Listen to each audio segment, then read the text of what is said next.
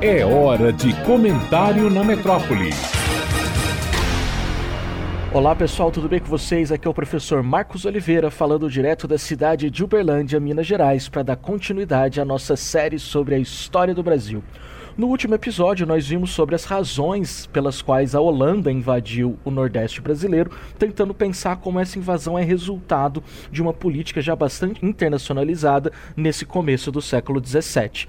No episódio de hoje, nós vamos entender como que essas relações políticas entre holandeses e brasileiros se deram no período em que os holandeses estiveram aqui, entre a década de 1630 até a década de 1650.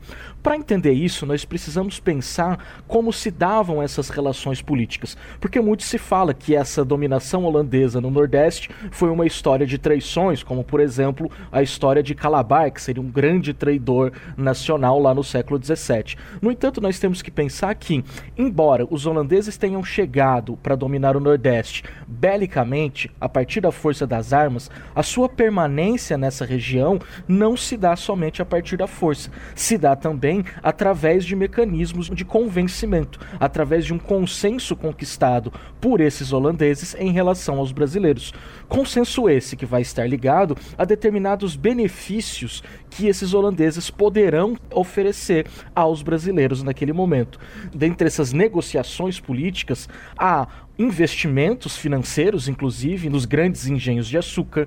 O tráfico de escravizados também foi incrementado pelos holandeses e havia também um ponto muito importante de se discutir, que é a questão religiosa. Os holandeses eram protestantes e os brasileiros eram, são ainda, na verdade, em sua maioria católicos. Então, um dos pontos que os holandeses precisaram também pensar politicamente foi essa questão religiosa, no sentido de que o protestantismo não seria obrigatório dentro do Brasil. Haveria sim uma catequização protestante, entre aspas, dentro do Brasil. No entanto, os colonos brasileiros não seriam obrigados a abandonar o catolicismo e aderir ao protestantismo. Por que se tem essa medida de, entre aspas, tolerância religiosa dentro do Brasil? Exatamente porque os holandeses sabiam que essa disputa religiosa entre protestantes e católicos era um tema extremamente sensível, não somente na Europa, mas aqui também no Brasil. Aí é preciso lembrar, inclusive, que as reformas protestantes começaram há pouco tempo dentro da Europa e também causaram diversos conflitos, inclusive conflitos armados dentro da Europa. Então os holandeses já sabiam que mexer com essa questão religiosa, querer alterar essa dimensão aqui dentro do Brasil, poderia gerar muitos conflitos e poderia principalmente afastar os colonos portugueses ou os brasileiros dessa dominação holandesa. Então, o grande ponto aqui é: existe a força, mas também existe o consentimento dentro dessas relações. É uma relação política na qual holandeses e brasileiros estão trocando, eles estão tentando se acertar politicamente dentro dessa relação. No entanto, com o passar do tempo, essa relação ela vai ficando um tanto complicada. Aquilo que era consensual no começo dos anos 1630 até ali o início dos anos 1640 vai se tornando algo bastante tenso. Essa relação vai se complicando ao longo do tempo.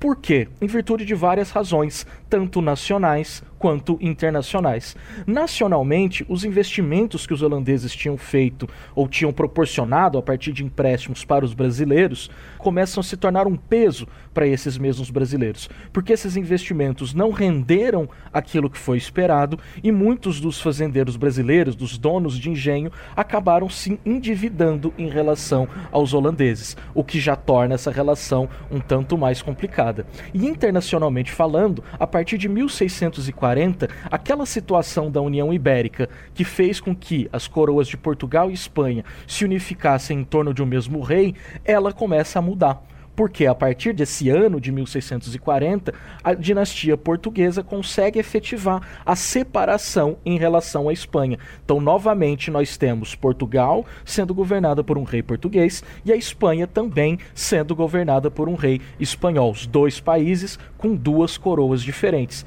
E, evidentemente, no momento em que Portugal retoma a sua própria coroa, vai querer retomar as terras, os territórios perdidos dentro dessa dominação espanhola e perdidos também pelos holandeses. Então os portugueses reativam uma discussão política em relação aos brasileiros, oferecem determinados benefícios também a esses brasileiros para que eles entrem dentro das relações políticas de fidelidade em relação a Portugal no sentido de que vão abandonar essa fidelidade em relação à Holanda e retomar a fidelidade em relação a Portugal. Então, o início da expulsão dos holandeses está entremeado entre esses fatores nacionais, relacionados a uma tensão nas relações entre brasileiros e holandeses e também essas questões internacionais que estavam se desenvolvendo lá na Europa com a retomada da coroa portuguesa pelos próprios portugueses. Com isso, então, ainda na década de 1640, vai começar a insurreição pernambucana,